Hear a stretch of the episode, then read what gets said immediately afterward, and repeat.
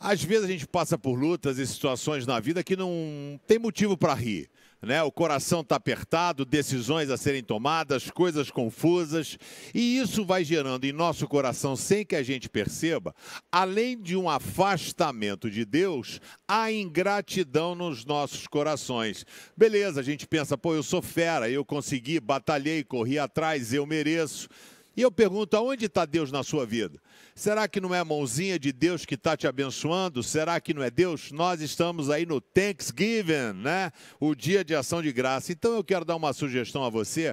Pare agora o que você está fazendo e agradeça a Deus, porque se você está assistindo esse vídeo agora, você é um privilégio. Muitas pessoas gostariam de ter esse privilégio e essa oportunidade que você tem.